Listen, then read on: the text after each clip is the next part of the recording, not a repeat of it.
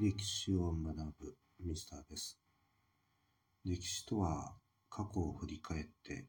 今に生かし、より良い明日を築く学問です。皆さんいかがお過ごしでしょうか？本題。戦争を行うことを優先する考えで政治、経済、文化などすべての活動について軍事力を増強の目的に従わせていく国家体制を何というか漢字4文字で答えなさい。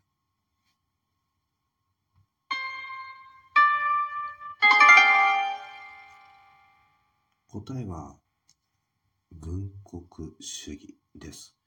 軍国主義とはミリタリズムのことで外交の手段として戦争を重視して政治や経済や教育や文化などのあらゆる活動は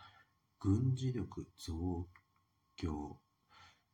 強化のために行わなければならないとする国家体制や思想を言います。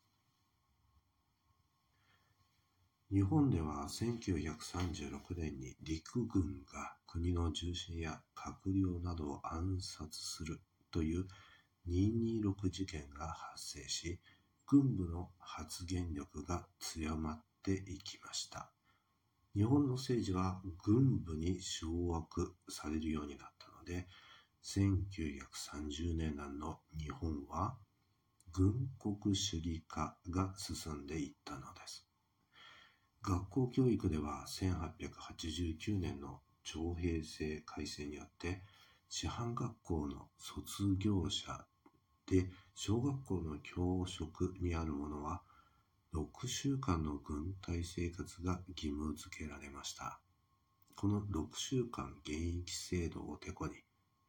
学校教育の軍国主義化が推進されていったのです。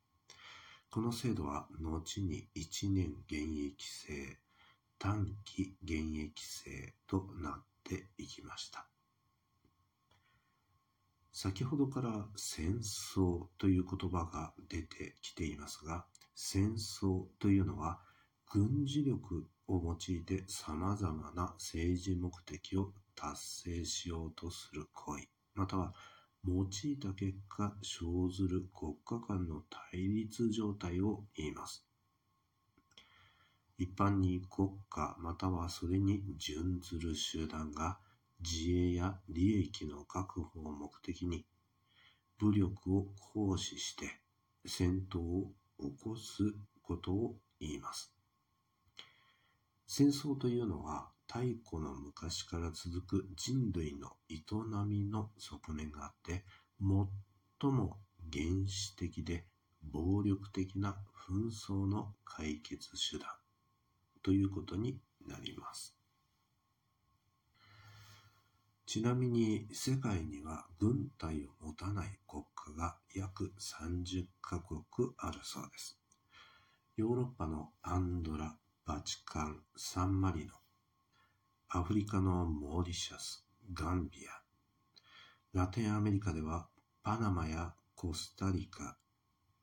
オセアニアではナウルやソロモン諸島などです。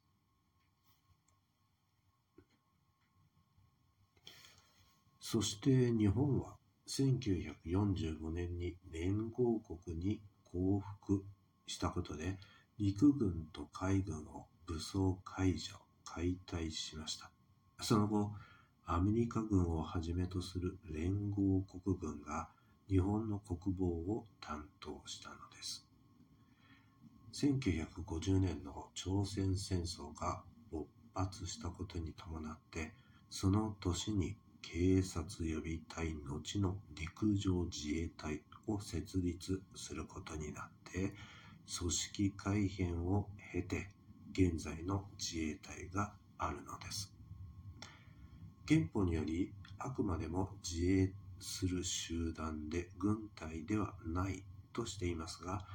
自衛隊の英訳はアーミーなんですよ。知っていましたか？